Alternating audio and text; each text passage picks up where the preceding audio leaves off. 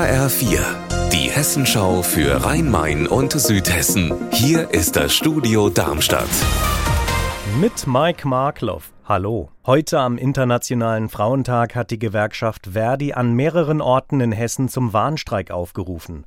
Es geht um die laufenden Tarifverhandlungen im öffentlichen Dienst, in denen auch die Gehälter im kommunalen Sozial- und Erziehungsdienst verhandelt und angehoben werden sollen. Meine Kollegin Gabi Beck ist für uns in Frankfurt dabei. Gabi, wie ist die Stimmung unter den Streikenden? Sie sind ziemlich aufgebracht. Gelbe Verdi-Westen tragen sie oder große Müllsäcke, auf denen zum Beispiel steht, Bildung ist Mehrwert oder wir sind es wert. Denn sie finden, dass sie nicht genug gewertschätzt werden in ihrer Erziehungsarbeit, in ihrer Arbeit als Betreuer. Und das wäre ein auch emotional super anstrengender Job, haben sie mir erzählt. Das Projekt Dach überm Kopf der Wiesbadener Diakonie soll Obdachlosen einen kleinen Raum bieten, wo sie sich zurückziehen können, ohne von Mitarbeitern des Ordnungsamts oder Passanten verscheucht zu werden. Sieben abschließbare Häuschen werden aufgestellt, heute wird eins davon eingeweiht.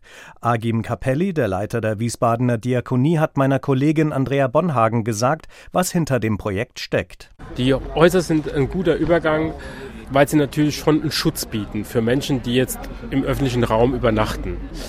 Natürlich gibt es auch viele Wohnungslose, die auf der Straße leben, die sich natürlich ein Dach über dem Kopf wünschen.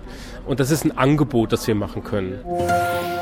Der Rheingau-Taunus-Kreis will gemeinsam mit den betroffenen Kommunen gegen die geplante Ultranet-Trasse klagen. Das hat der Kreistag gestern einstimmig beschlossen.